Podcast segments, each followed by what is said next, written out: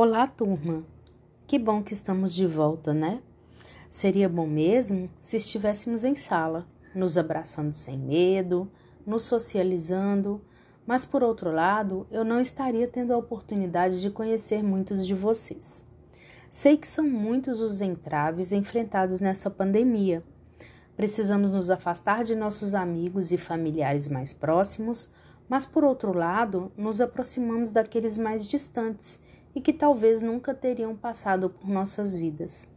Estaremos trabalhando juntos a disciplina de fisioterapia em clínica geral.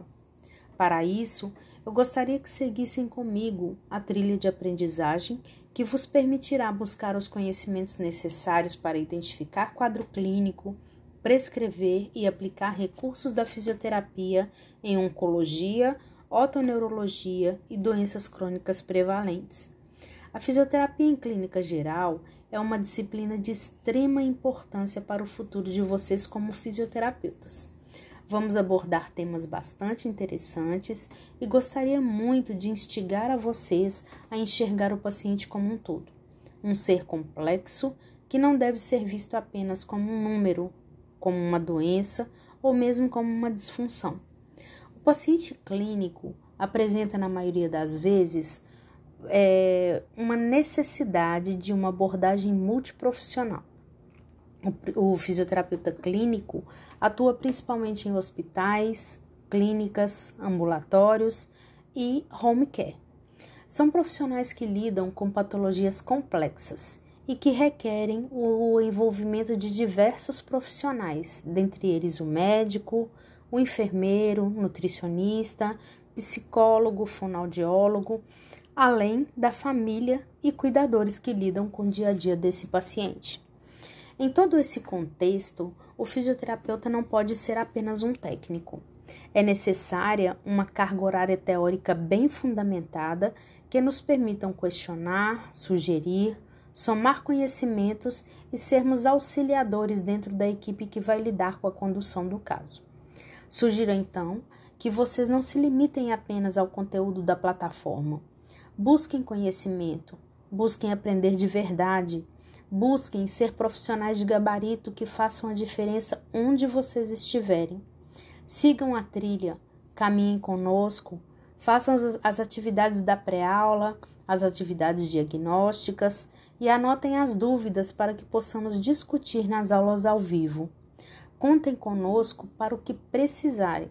O importante para nós é que você se sobressaia no mercado de trabalho. Como eu sempre digo aos meus alunos, o empreendedorismo profissional começa desde o momento em que você escolhe o seu curso e entra na faculdade. E nós, professores, estaremos aqui sempre que precisarem, movimentando esse semestre e fazendo parte da sua trajetória. O conteúdo do nosso primeiro encontro, ao meu ver, é a base da nossa disciplina. Estaremos trabalhando os principais exames complementares utilizados na prática clínica. Como se trata de um assunto bem extenso, tentei dividir o conteúdo de uma forma didática para o melhor aprendizado. Sendo assim, vocês deverão assistir ao screencast relacionado à bioimagem, em especial ao raio-x de tórax, e estarei deixando um texto complementar onde estaremos desvendando o hemograma. Sejam muito bem-vindos e aguardo vocês na aula ao vivo. Olá, turma! Nesta aula estaremos abordando um assunto de extrema importância para o futuro profissional de vocês. Estaremos juntos desvendando o hemograma e relembrando conceitos e aspectos importantes da bioimagem.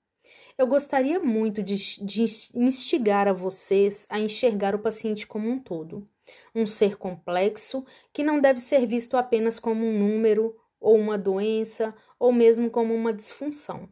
Em todo esse contexto, o fisioterapeuta não pode ser apenas um técnico. É necessária uma bagagem teórica bem fundamentada que nos permitam questionar, sugerir, somar conhecimentos e sermos auxiliadores dentro da equipe que vai lidar com a condução do caso.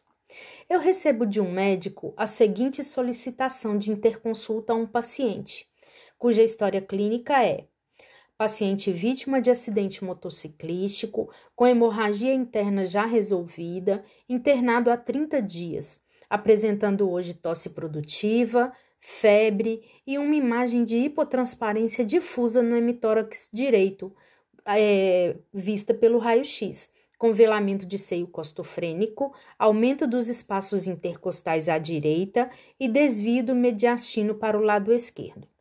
O paciente encontra-se ainda com um global de leucócitos de 18 mil e uma hemoglobina de 8, prostrado, com dificuldade de deambular e fadiga e dispneia aos pequenos esforços.